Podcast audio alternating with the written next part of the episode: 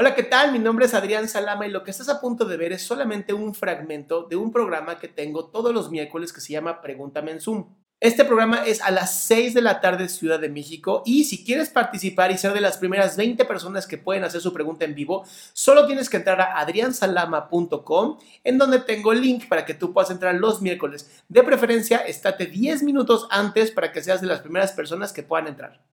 No suelo ser, digamos, una persona así súper experta ni me considero así con una ortografía así como perfecta, pero normalmente siempre trato de escribir bien y estoy mucho al favor de escribir las palabras completas, eh, ser un poco como, eh, eh ¿cómo diría? De llevar a cabo nuestra lengua así tal como es, especialmente cuando hablamos, así, bueno, cuando chateo con otras personas.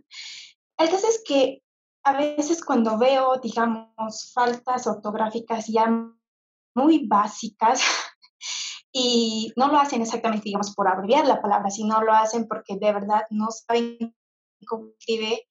Entonces, mi, y mi inquietud es a veces tratar de corregir y de, le digo, no le digo, y si le digo, ¿cómo le digo? Porque muchas veces, o sea, yo trato con personas ya, digamos, de mi edad y yo ya estoy en el último año de universidad, entonces ya somos personas, pues, creo que deberíamos tener una ortografía pasable. El caso es que no, nunca he encontrado una forma para corregir a esas personas. Sé que no me están pidiendo, pero siento que tal vez sí les puedo ayudar, pero no sé cómo, digamos. No sé si hay una forma eh, muy amable de, de hacerles saber sin hacerles sentir mal. Y me queda así, callada. ¿Hay algo? Entonces, tú quieres ayudar a la gente, a ver, tú quieres ayudar a la gente a que eh, escriba mejor. Pero no te lo pidieron. Exactamente, o sea, tal vez inconscientemente no se dan cuenta, o es como que quisiera hacerles dar cuenta de que esto es de esta manera, pero tampoco quiero yo parecer como la que sabe todo y, y siempre anda corrigiendo, sino solo como trato de ayudarte, aunque no me lo estés pidiendo, pero sé que te va a servir. algo así, y no sé si hacerlo o no, y me quedo callada, normalmente no, no digo nada.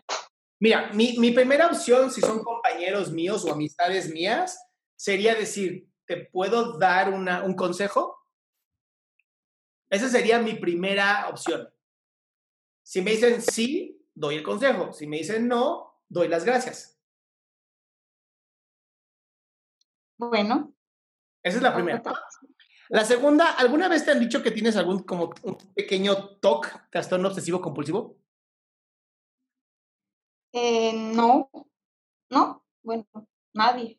Porque, porque esta, esta necesidad de estar corrigiendo las palabras tiene un poquito que ver con el TOC.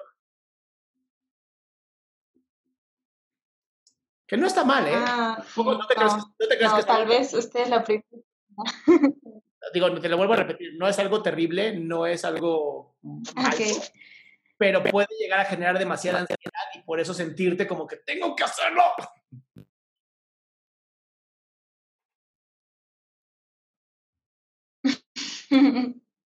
bueno. ¿Va? Entonces pide permiso, mi cielo. Es lo más importante. Pide permiso y si te dicen que sí, adelante. No pasa nada. Y eh, o sea, este también se puede pasar e, en, muchas otras fallas, digamos, o cosas que tal vez no, a uno no le parece y puede ayudar, entonces aplicaría igual, te doy un consejo. Siempre. Para hacerles Esa es mi forma de hablar. Yo, yo podría ir por la vida tratando de arreglar a todo mundo como psicólogo, ¿no? Bien chingón. Pero pues no, por eso los invito a un programa, por eso lo hago en vivo, por eso, para que satisfaga mis necesidades y sean ustedes que me den permiso para hacerlo. Ay, ay, bueno, muchas gracias, lo voy a aplicar. Un placer, Flaquita. Bye.